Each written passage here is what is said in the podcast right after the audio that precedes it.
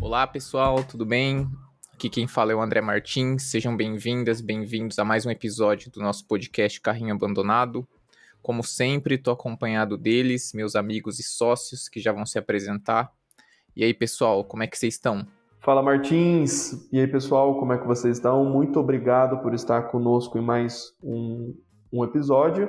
E para reforçar, como sempre, né, essa voz aqui do Afonso, da Nação, e eu estou bem animado que hoje a pauta, o que a gente vai falar hoje aqui, é um assunto muito pertinente, muito legal. Estou animado para discutir isso com vocês. Fala pessoal, aqui é o Guilherme, vulgo profeta do futebol. É... Se você acompanhou o último podcast, pôde perceber que eu acertei o meu palpite, que a Itália ia ser campeã da Eurocopa. Ainda bem que eu não chutei sobre o jogo do Brasil na Copa América.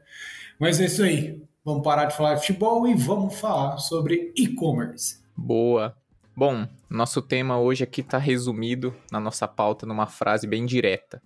Meu produto faz sentido para o mercado? Antes de começar, a gente separou uma frase aqui, eu vou tentar fazer o meu melhor para tentar falar ela de um jeito decente. Uma frase aqui de Hugo Rodrigues. A nova era do consumo é não apenas vender produtos para consumidores, mas vender sonhos para pessoas.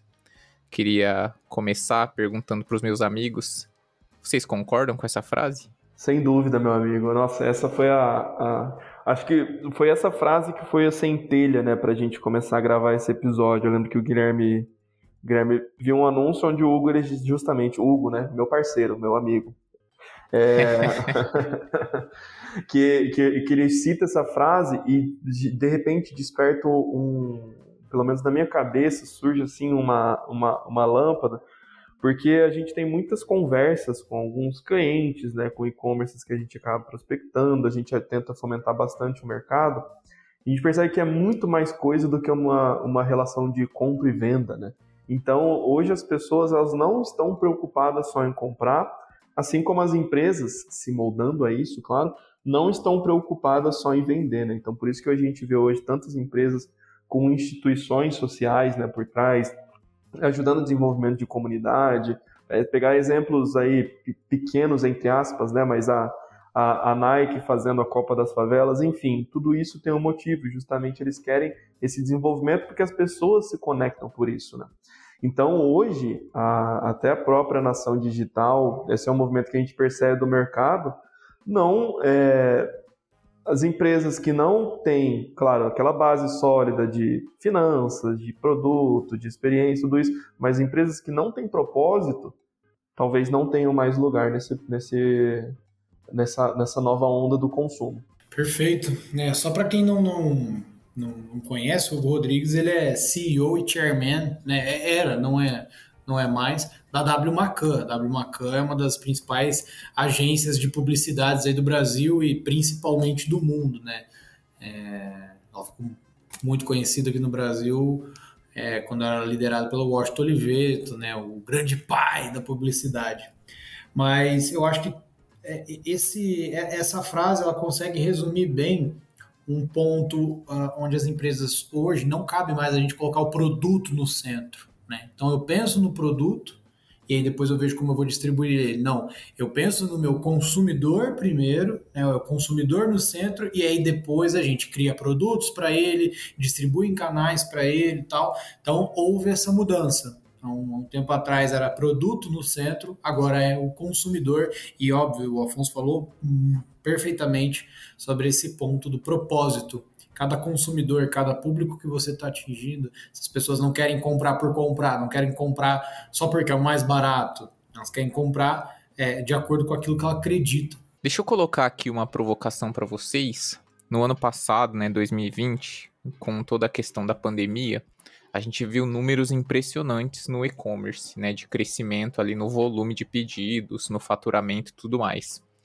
Nessa explosão, nesse aumento expressivo desses números, vocês enxergam umas compras mais conscientes ou vocês consideram que houve ali um fator, um tempero, que foi o próprio fato do e-commerce ser o e-commerce, dele promover essa facilidade. Óbvio que muitas pessoas não podiam comprar algumas coisas fisicamente, mas mesmo assim a gente vê hoje uma possível tendência que as pessoas continuem comprando as coisas pela internet.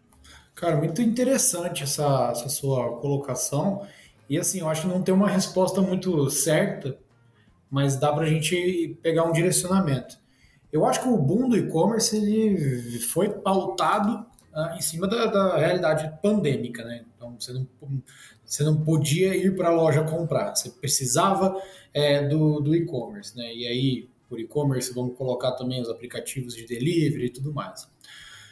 Só que isso eu acredito que foi um, um, um foi uma combustão logo no começo, né? Foi aquela centelhazinha e tal, e aí depois começou-se a moldar um consumidor digital, né? É, com novas necessidades, com, com novos problemas, e que as empresas começaram a se conectar de uma forma é, diferente, né? Buscou-se a, a, se comunicar com eles de uma forma diferente. E aí isso a gente consegue ver que nesse período vários grandes marketplaces começaram a ter uma tratativa diferente, né? Então por que, que a Magalu comprou o Jovem Nerd?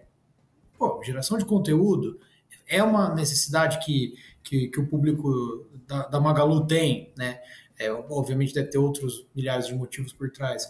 Mas então eu acho que foi isso o, o, a, a, iniciação de consumidores que não estavam acostumados a comprar no digital, ela aconteceu por conta da pandemia, só que essa continuidade que agora vai, né, ela vai se estender, ela não acaba que, ah, voltou as lojas a abrirem agora, né, as lojas físicas, é, vou parar de comprar na internet. Não, o consumidor já está acostumado.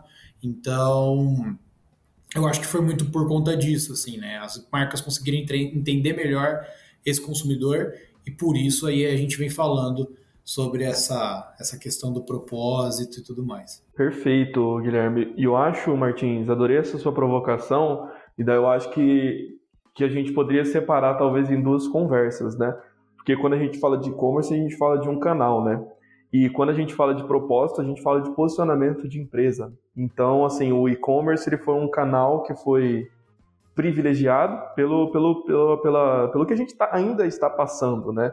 É uma coisa que, até para trazer aqui como base, né? Acho que a gente pode até falar um pouco de, de big numbers, né? Então, o e-commerce brasileiro fechou 2020 com 87 bilhões de reais tá, em faturamento, né? E 13 milhões de novos consumidores. Então, assim, é muita gente nova entrando para comprar, né? E, e sem contar e-commerces, né? Até antes da pandemia a gente tinha números aí de 900 mil e-commerces é, no Brasil.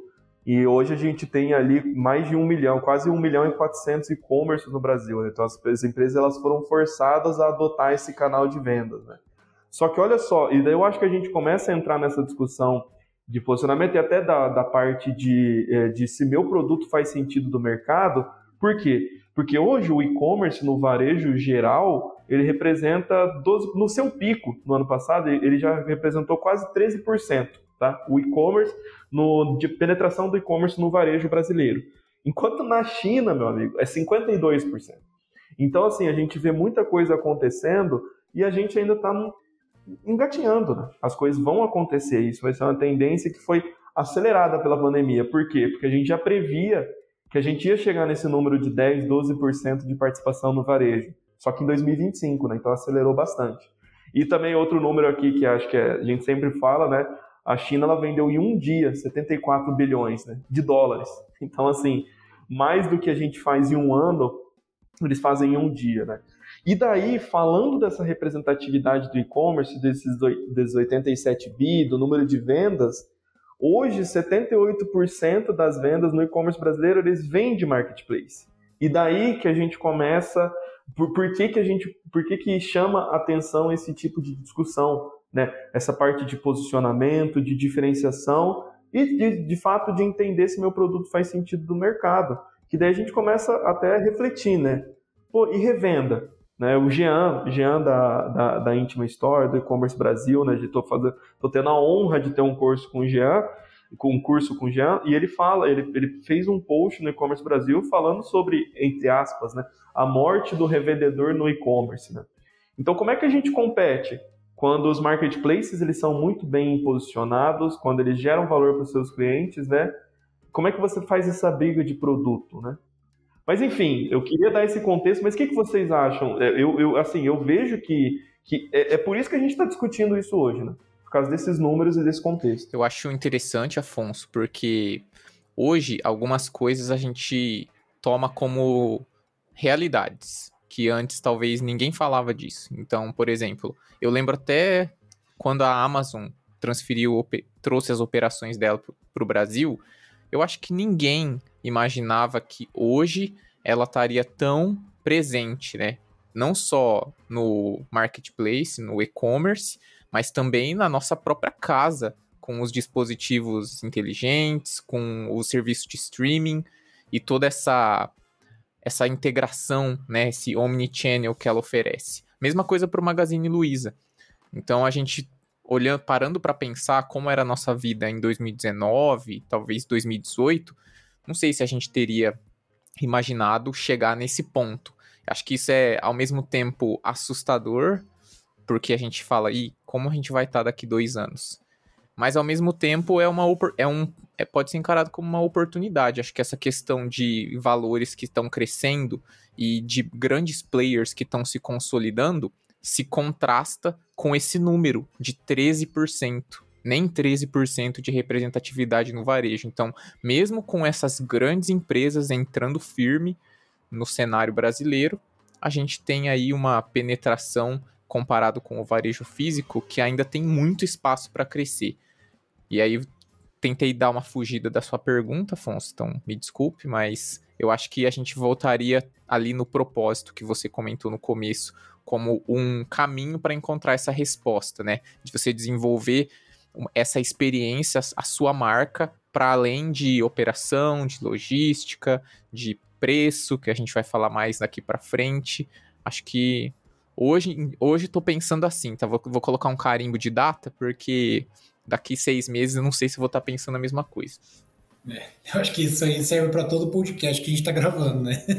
Ele tem o teu carimbo de data da, do dia que ele vai pro Menos para quem tá ouvindo, né, Guilherme? Nossa, para é, quem tá ouvindo, se quiser tá voltar e escutar todos, é super tranquilo. Ótima experiência. A gente avisa quando for para parar de ouvir, tá? mas, mas é, eu acho que, só pegando um gancho aí sobre essa, essa questão aí do, da representatividade do e-commerce no varejo geral, isso está muito atrelado à acessibilidade, né, cara? A gente, o, o Brasil é um país subdesenvolvido, que tem milhões de pessoas na linha da pobreza. Imagina que nem tem acesso à internet, né? Que, então, é isso que é entrar. Tipo, quantos, quantas têm acesso à internet? Dessas, quantas têm acesso a um smartphone, por exemplo? Né? É, ou uma internet de qualidade, é, que seja veloz. Isso, cara, nós que temos o privilégio de ter essas condições, já sofremos, já reclamamos que a internet está lenta e tal. Imagina quem é, não tem tantas condições, né? Então, acho que está muito atrelado a isso. Você pega a China, nunca fui para a China, mas muito provavelmente o acesso à internet na China você acessa em qualquer lugar, qualquer praça, você está conectado à internet. Você não tem essa dificuldade é, gigantesca né, para estar tá online é, fora questão de 5G e tudo mais, né? Então, eu vejo muito por, esse, por, por essa ótica. A, a, o e-commerce no Brasil, e até saiu um estudo, eu não vou saber agora a, a referência, mas eu, dei uma palestra para o pessoal do Unicesumar algumas semanas atrás e eu pesquisei sobre isso. É, que o próprio presidente do Alibaba, que não é o, o Jack Ma, é um outro cara, é, ele, ele falou que o, o, o Brasil, o e-commerce brasileiro é a China do futuro, porque a gente tem um espaço para crescer, um, um campo para capinar, vamos dizer assim, muito grande, né? Então, acredito que, o, que não vai mais haver essa, essa, esse crescimento gigantesco que a gente teve no último ano, mas a gente vai o e-commerce vai se encontrar numa estabilidade um crescimento sustentável que não seja uma coisa desesperadora para todo mundo assim. Excelente. E daí o nossa eu acho fantástico a gente ter essa, essa discussão porque daí a gente começa até a olhar para oceanos né? Oceano azul oceano vermelho provavelmente você já deve tá, ter ouvido falar sobre isso né? E até o, o início de tudo já que a gente vai falar aqui de se o produto faz sentido para o mercado então a gente tem que entender onde que começa o consumo nessa jornada. Então, você que está aí na sua casa ouvindo, ou na sua casa, no trabalho, no carro, ouvindo o podcast, imagine, né, tenta abstrair essa imagem, duas linhas paralelas, uma linha azul e uma vermelha, ou uma amarela, para ficar mais fácil. Imagine que a linha azul é o estado ideal e a linha amarela é o estado efetivo, ou seja, o estado que você está hoje. E vamos trazer para a prática um celular. Então você precisa de um celular para trabalhar, para estudar, para ligar, para acessar a internet, e você tem um celular que atenda isso. Então o estado ideal e o estado efetivo, eles estão caminhando paralelamente. Se você por um acaso deixa seu celular cair e quebra a tela e cai na água, enfim, qualquer coisa que aconteça, a sua linha de estado efetivo, ela vai lá para baixo. Por quê? Porque você não tem mais um celular, né? E aí a gente começa a olhar para a necessidade. Né? Aí que dá o início à jornada de consumo com base na necessidade. Enquanto, por outro lado, existe a possibilidade dessa linha do estado ideal ela subir também. Então eu posso ter um smartphone, não vou citar marcas aqui, mas de repente surge um, surge a Apple com, com um smartphone que é sensacional. E cara, eu tenho um smartphone que me atende, eu tenho um celular que faz tudo que eu Era um preciso, Xiaomi, mas né? eu não tenho uma Apple. Hã? Era um Xiaomi, né? não, não posso falar. Mas eu não tenho Apple. E aí? E aí, o meu estado efetivo, ele ficou abaixo do ideal, ele não está mais andando paralela. Por quê? Porque subiram a barra, né? E daí a gente começa a falar de desejo, né? A gente começa a falar de uma série de coisas. Então, acho que é bom a gente olhar por essa ótica na parte de produto, né? Então, comecemos pelo básico produto é um produto de desejo, é um produto de necessidade, porque daí começa a ficar muito mais simples como que a gente vai trabalhar toda essa jornada de consumo. Isso que você falou, Afonso, é muito, muito interessante essa questão da necessidade, do desejo, porque hoje a gente vê bastante, né, é, quando a gente vai falar de canais, pô, mas, mas tem, tem esse produto de desejo, de necessidade, ele vai estar atrelado a algum canal específico para o meu e-commerce? Hoje a gente vê que sim, né? Então, por exemplo, você tem um produto de desejo. Qual que é o impacto que esse produto tem? É um produto, tem que ser algo visual, né? Que você está mexendo com, com vou falar de novo, o desejo das pessoas. Então, por exemplo, um, uma propaganda de um carro na televisão. Aquilo lá é um item de desejo, né? É um, passar uma propaganda da Havaianas acaba sendo desejo, né? É, e isso no digital a gente tem muito bem. Então, qualquer mídia de display que a gente tenha, seja o Facebook Ads, é, o Pinterest Ads, enfim, o próprio display do Google, é, ou retargetings que usam imagens, a gente vai estar, tá, é, que usam imagens, a gente vai estar tá, é, impactando ali é, produtos de desejo. Ah, dá para impactar na cidade? Sim, claro, com toda certeza, né? Mas a efetividade acaba sendo maior em itens de desejo. E aí, quando a gente vai para a necessidade, são ações em determinados momentos da vida de uma pessoa que ela vai precisar tomar, né? É, onde ela vai buscar por aquilo. Então, você quebrou seu celular. O primeiro passo que você vai ter, muito provavelmente, é, é consertar tela do iPhone ou é, comprar iPhone novo, vender meu iPhone. Então, aí a gente já vai ter um impacto maior em buscadores, né? Então, acho que é legal trazer isso para uma parte um pouquinho mais, mais técnica, assim, prática, é, que dá para trabalhar essa jornada do consumo é, de necessidade de desejo dentro do ambiente online. É, não, estava pensando aqui no que você falou, Guilherme, e vocês acham que a gente consegue transformar um desejo numa necessidade por meio desse produto? Ou são coisas que são muito diferentes e extremos opostos? Eu acho que foi quando a gente estava na reunião pré-pauta, a gente entrou nisso, né? É, eu acho que sim, né? É, se você pegar, por exemplo, o próprio iPhone, né? Os próprios produtos da Apple. Eu acho que eles conseguiram fazer isso. É, são produtos que é, acabam sendo itens de desejo, né? Vem como item de desejo, porque tem N concorrentes no mercado, só que com todas as qualidades e, enfim, todos esses pontos positivos que a Apple traz, ela consegue fazer com que aquele produto que ela desenvolveu, que é de desejo, se tornar uma necessidade. Né? Seja pela, pelo sistema operacional, seja pelo design, seja pela inovação que ela traz é, ela conseguiu isso. Então, acho que é possível sim. A, a, gente pega a Apple como exemplo porque é um dos é um dos principais cases que existem em cima disso, né?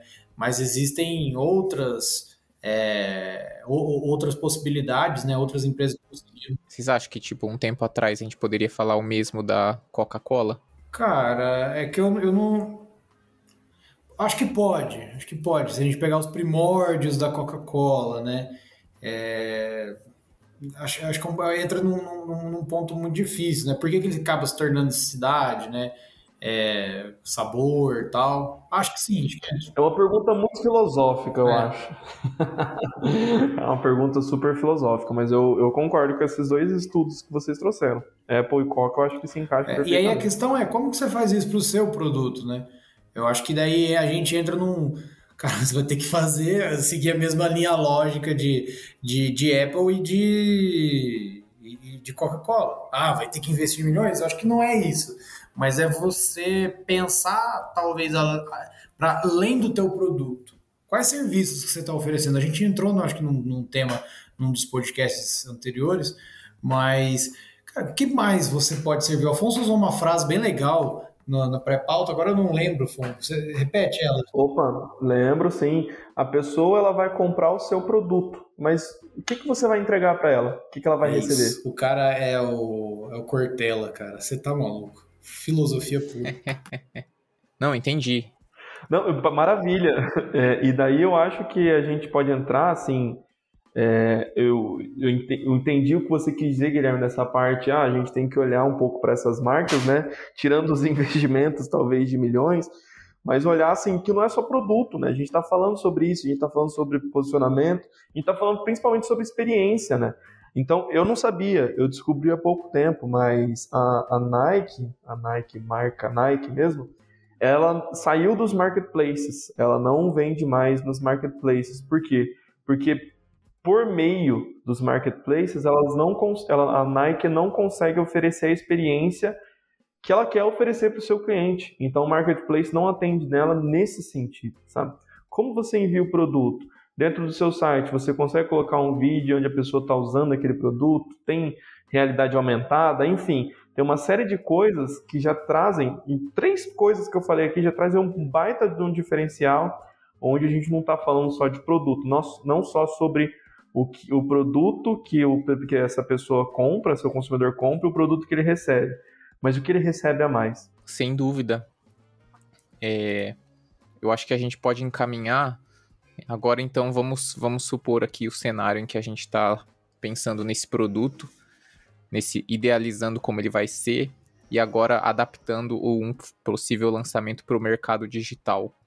É, a gente anotou aqui alguns aspectos importantes que o e-commerce traz né, na sua essência. Entre eles, ticket médio, recorrência, talvez sejam dois dos mais importantes. É, eu, particularmente, acho que para um negócio se sustentar, essas duas esferas têm que estar muito claras na cabeça de quem está pensando essa, esse produto. Então, qual vai ser o valor? Né?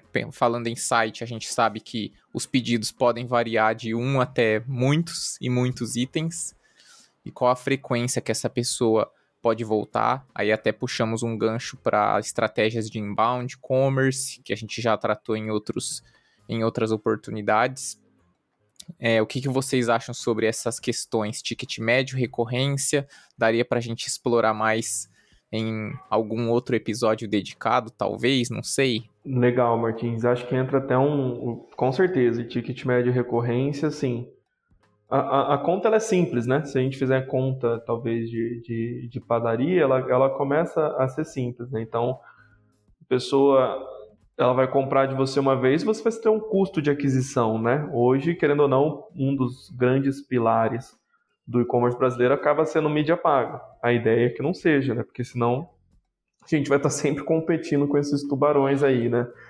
É, mas então, então, desculpa, só para finalizar o raciocínio. Então, quanto mais vezes essa pessoa comprar de, de você, você acaba diluindo o seu custo de aquisição, né? Consequentemente, mais lucro. Mas eu acho que é assim, o Martins, um outro aspecto importante de entender é qual é o público do seu, do seu, do seu produto, né? Tem um, um produto específico, é um e-commerce de nicho. Essa semana eu estava conversando com, com um pessoal que eles vendem roupas, né, camisetas, tênis, e eles têm um público muito específico. Eles comentaram uma estratégia de um, de um é, concorrente deles que eu achei fantástica. É, eles, o que, que eles fizeram? Eles selecionaram três marcas de tênis famosas, né? Vou dar um exemplo aqui hipotético. Uma das marcas era All Star. Só que eles se especializaram em fazer, em trabalhar com essas marcas, né?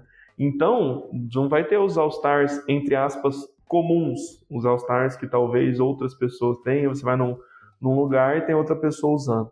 Mas eles estão trazendo um All Star que são únicos. Então vai ter um All Star de oncinha com a letra P no bico desse All Star. Super específico, que daí a gente fala de uma estratégia de cauda longa, né? E daí a gente começa a olhar para nicho, né? A gente começa a olhar, cara, aqui talvez eu sou o primeiro especialista nessa marca, nessa marca, que você encontra sim em outros e-commerces, em outros, em outras, é, em outros negócios. Só que você não vai encontrar os que eu tenho aqui, né? E a gente está conversando com um público super específico, já entra até a parte de entusiasta e tudo mais, né? Mas entender se é um e-commerce de nicho, eu acho que é um aspecto importante também. É, eu acho que sobre o tema ticket médio recorrência, a gente não tem muito. Acho que a gente tem muito a falar e vamos dedicar isso para um, um podcast para a gente poder afunilar mais, trazer mais informações sobre isso. É, mas deveras a importância desses dois temas, né? É, quanto maior seu ticket médio, maior sua recorrência, mais sucesso você vai ter dentro do seu e-commerce. É, isso que, você, que, o Afonso falou tem, tem, tudo a ver com a questão da, da interação do público com a tua marca. Né? Então, se a gente fala sobre canais, quanto mais personalizada a comunicação, mais as chances de conversão. Imagina você ter um produto quase que personalizado, né? É, nichado. Então, Afonso foi muito, muito, muito bem na, na fala. Acredito que a única coisa que eu posso contribuir é isso. E até pensando em presença de marca no mercado, né? Então, a gente até conversou sobre isso, se não me engano, no último ou penúltimo podcast, que a gente até trouxe cenários de clientes que a gente já trabalhou, que marca nova, marca reconhecida, e isso impacta muito, né? Então, como você vai como você vai fazer as coisas e até mesmo é, quais as estratégias, né, o direcionamento inicial e até mesmo o que você pode esperar de retorno em cima disso, né? Então a gente sabe que pô, você tá dos números eles, eles falam muita coisa, né? Então você competir com com marketplace, você competir com uma Magalu, você competir com o Mercado Livre, as pessoas conhecem, as pessoas ouvem falar, as pessoas, esses marketplaces eles estão em qualquer lugar, para onde você olha, lá estão eles, né? Então, é, se você tiver uma marca forte que as pessoas conhecem, que as pessoas buscam, isso pode ajudar muito, né? E daí entra, claro, no posicionamento de, de marca, mas que impacta muito na sua estratégia de e-commerce, na sua estratégia de produto. Quando a gente está pensando, então, nesse público a gente volta ali naquela no tópico que a gente conversou sobre o tanto que o e-commerce representa dentro do varejo brasileiro como um todo. E a gente também comentou sobre a experiência de compra, né? Que não, não é só o produto em si, o que, que vem além disso. Eu acho que a gente consegue desenhar um caminho de um, como se fosse ali uma listinha de itens que a gente precisa pelo menos considerar quando a gente estiver olhando para a nossa ideia de negócio, se ela cabe num, num mercado de e-commerce. É, que dicas vocês teriam para o pessoal que está nesse momento, nessa tomada de decisão? Existe alguma orientação para que é esse, esse, essa lista de itens seja satisfeita e a pessoa tenha uma ideia clara se faz sentido ou não? Martins, é um exercício de reflexão. Então, assim, o que a gente está falando aqui, a gente está trazendo uma série de coisas. Então, até citei um, um, um, artigo onde fala da morte do revendedor. Isso quer dizer que eu não tenho espaço para revender talvez um produto no e-commerce? Tem sim, né? Mas se você é, entrar apenas com, como um revendedor, ah, sou uma empresa que tem esse, esse portfólio de produto e vou vender a mesma coisa, você pode comprar em outros e-commerce e principalmente em outros marketplaces.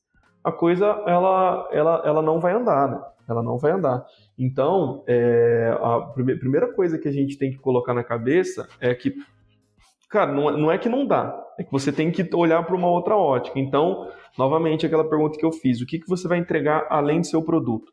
Né? Então, a gente tem um cliente, por exemplo, de loja de imóveis. Tá? O marketing foi muito importante, a gente construiu base.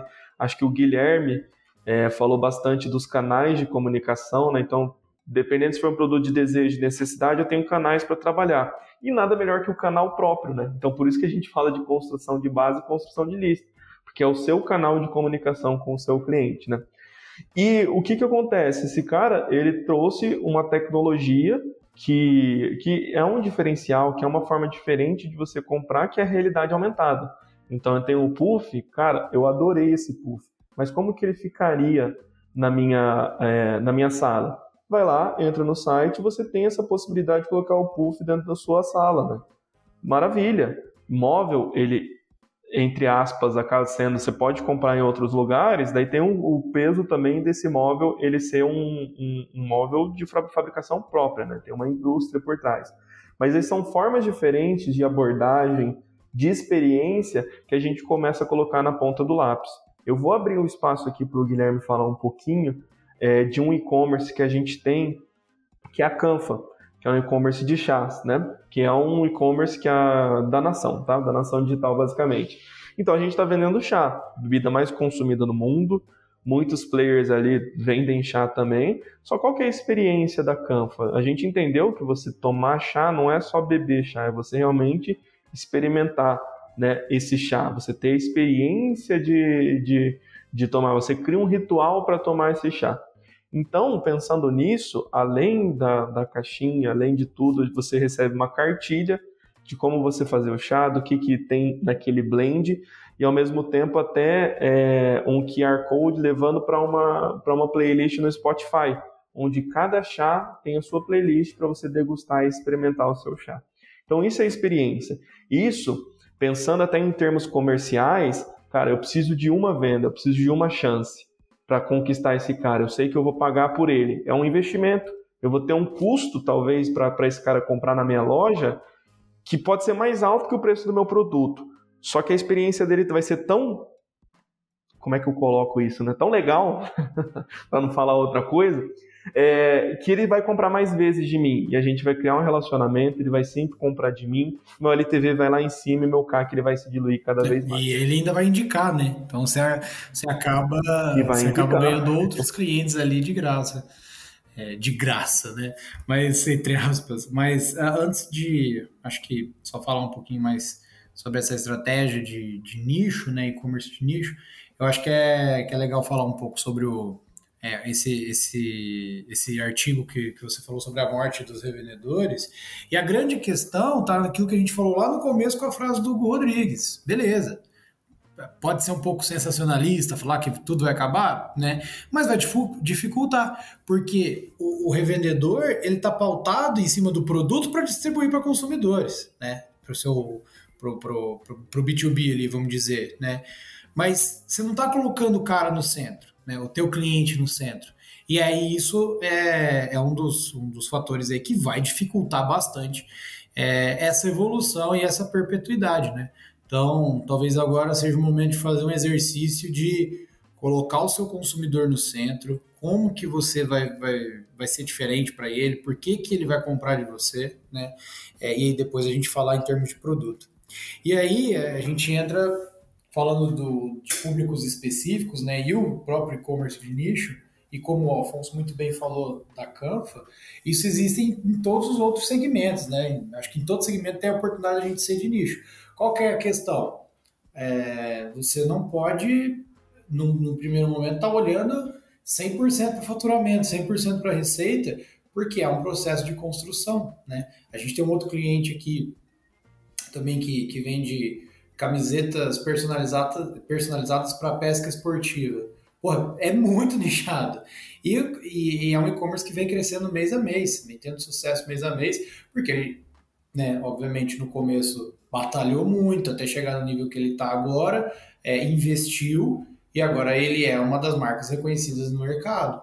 Né? Então, e aí a questão é, nesse, nesse segmento você abre mão das é, de pagar taxa para marketplace e você acaba sendo mais rentável, né? Só que um processo de construção, tanto de marca, quanto de público, quanto de base. é, que vai projetar esse crescimento. E daí, o, o Guilherme, eu quero até, o Martins ele até levantou a bola para é, dicas, né? Mas assim, primeiro entender que não existe é, receita de bolo, não existe um beabá. Ah, siga essas cinco dicas que você vai achar o produto perfeito. Não existe isso, é muito estudo, né? E principalmente experiência, tá? A nação ela não entrou no mercado de chás para chegar e falar, ah, vamos, nossa, chá é legal, né? Bebida mais bebida do mundo, vamos, vamos para fazer chá e, e, e, vender. De forma alguma. A gente tem uma grande amiga é, que é sommelier e justamente ela que cuida de toda essa parte, ela ensina muito da gente dos blends, do produto. Então, assim, certifique-se que você de fato conhece muito, tem uma experiência muito grande em cima do produto que você está vendendo, né? Que é o caso, por exemplo, desse cliente que o Guilherme, o Guilherme comentou de, de roupas personalizadas para pesca esportiva, né? Olha o nicho. Olha aquela cauda longa que a gente falou lá. É interessante atrás, né? isso, Afonso, porque nesse caso, o, me, o meu pai ele é consumidor é, fidelizado dessa, desse cliente antes até de saber que a gente atendia lá, lá na nação. E é um, é um tipo de público, né? Tomando ali como exemplo o meu pai, que é muito recorrente. Então, por, só para vocês terem uma ideia, todos os anos o meu pai tem um grupo de amigos que vai fazer uma pescaria na praia. Então eles alugam ali um barco e ficam pescando lá no, no alto mar. Todo ano eles fazem uma camiseta personalizada daquele evento de pesca, daquela pesca no mar. Então é um público, acho que a gente pode fazer um paralelo aí talvez com o público nerd, né? A gente comentou ali até do jovem nerd, que tem é, capital para investir nesses produtos e gosta muito e tem essa, esse fator da recorrência muito forte, né? Não, excelente, cara. Adorei o seu, o seu, o seu exemplo, muito bom mesmo. E daí, se for uma, se eu puder dar mais um, não, não uma dica, mas mais uma coisa para olhar, é a gente justamente olhar, né? existe até um livro que fala sobre isso, né? Que é o Oceano Azul, né? Estratégia do Oceano Azul que daí fala sobre o oceano azul e o oceano vermelho, né? Basicamente, o que é um oceano vermelho, né? Pensa que tem uma parte no oceano onde tem muita gente, muitos peixes, mas ao mesmo tempo tem muito tubarão. Vamos, chamar aqui os tubarões de marketplace. E esses, tubarão, eles, esses tubarões, eles acabam com os peixes ali que estão no espaço deles, se torna um oceano vermelho, né? E o oceano azul é onde a gente tem uma água limpa, onde a gente tem poucas pessoas que a gente pode explorar e crescer muito. Quem sabe talvez até virar um tubarão. Então entenda se o produto ele está num mercado existente ou ele, tá, ele tem é, espaço para criar um mercado talvez inexplorado, né? É, você, você vai entrar com força para você vencer esses concorrentes, eu vou ganhar no preço, vou ganhar uma série de coisas, ou eu vou ter uma coisa, uma solução talvez que seja inovadora de tornar, entre aspas, essa concorrência relevante, né? Então pega aí um exemplo de, vamos, vamos pegar um exemplo bobo aqui, Nubank. Nubank ele já estava no mercado existente, só que ao mesmo tempo ele tor tornou os bancos tradicionais irrelevantes por um tempo, enquanto eles não se digitalizaram, né? Enfim, vamos aproveitar uma demanda que já existe, vamos criar uma nova demanda eu vou olhar para a estratégia de, de diferenciação, vou olhar para baixo custo, ou eu vou olhar para os dois, né? Então, talvez é uma matriz bem legal para a gente começar a analisar. E não é que não quer dizer que todo o seu negócio vai estar no oceano azul, todo o seu negócio vai estar na parte vermelha desse oceano, né? É mais de entender quais são essas partes que eu preciso olhar para você se programar, para você prever todos esse, esses pontos e daí sim você começar a inserir o seu produto no mercado. É, porque é o que a gente vem discutindo, né? Antes de, da gente falar do produto, você vai precisar entender muito bem o público, né? Quem que você está querendo impactar? É... E aí, isso são decisões que, se você está pensando em montar um e-commerce agora, principalmente, é... você precisa colocar isso na ponta do lápis antes de você ir para a parte técnica e a parte mais mais tranquila de ser feito, que é aquela decisão de plataforma, ferramenta, tudo mais. Né? Aqui a gente está falando de termos de negócio. Né? Se você ainda não sabe muito bem teu público, beleza, você tem um produto, mas tenta construir essa essa essa persona, é, essas pessoas que você quer impactar da melhor forma possível para que você não, não se depare de repente pensando que você está num oceano é, azul, mas na verdade você está ali no, no né, nadando de braçada, não nadando de braçada, na, engatinhando ainda, nadando cachorrinho dentro do, do Oceano Vermelho, com um monte de tubarão, né? Então, é, eu acho que isso que o Alfonso falou tem, faz total sentido. E até um, um ponto, Martins, eu trouxe um exemplo aqui de um cliente que ele tem é, realidade aumentada né, dentro do e-commerce. Vamos pensar que a tecnologia, ela hoje pode ser considerada um diferencial. Mas em breve, meu amigo, a tecnologia ela vai ser acessível para todo mundo. Talvez ela não seja diferencial, talvez ela seja uma premissa, né? Deve ser, né? Então, assim, é, pensando nisso, mais do que nunca vão ser diferenciais, né? Como, como são há muito tempo. Primeiro, uma solução eficiente. Seu problema, o seu produto ele tem que resolver algum problema. Ele tem que resolver um problema de necessidade ou talvez ele tem que criar, entre aspas, né, um problema de desejo relacionamento, confiança, experiência e emoção. Essas, esses, esses tópicos aqui, eles nunca vão, entre aspas, sair de moda, né? Então, acho que olhando para isso, olhando o, o, as, tem uma frase muito legal, acho que é do Simon Sinek, que as pessoas não compram o que você vende, né? Elas compram por que você vende. Isso que é bem bacana também. Show de bola, pessoal. É... Bom, acho que a gente conversou sobre os pontos que a gente entende mais, a gente vive todos os dias na nação digital e que com certeza, como todo mundo falou, não é uma resposta absoluta, é sempre uma reflexão, como você trouxe, Afonso.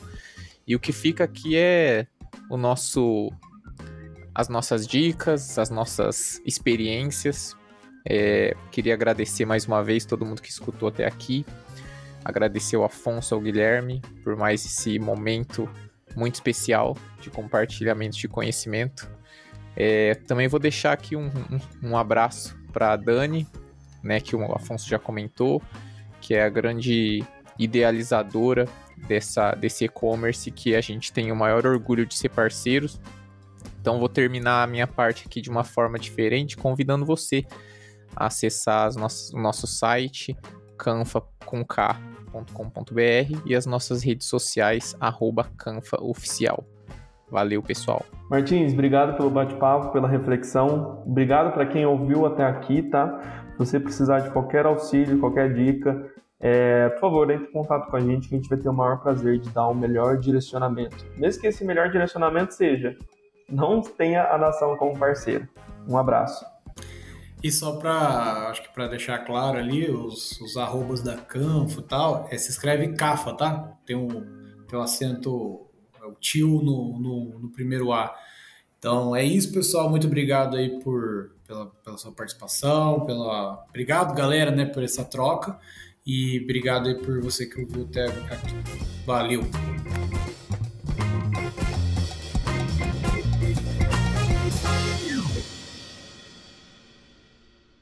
Ainda bem que você tá sempre para me corrigir no português, né, Guilherme? E olha que você era redator, né? Eu, eu sou o cara. Qual que foi que eu falei no primeiro podcast? Era. Essa parte o, os editores vão cortar Eles cortar. Depois. Como que era? Poucos, mais bom. Poucos, mais bom.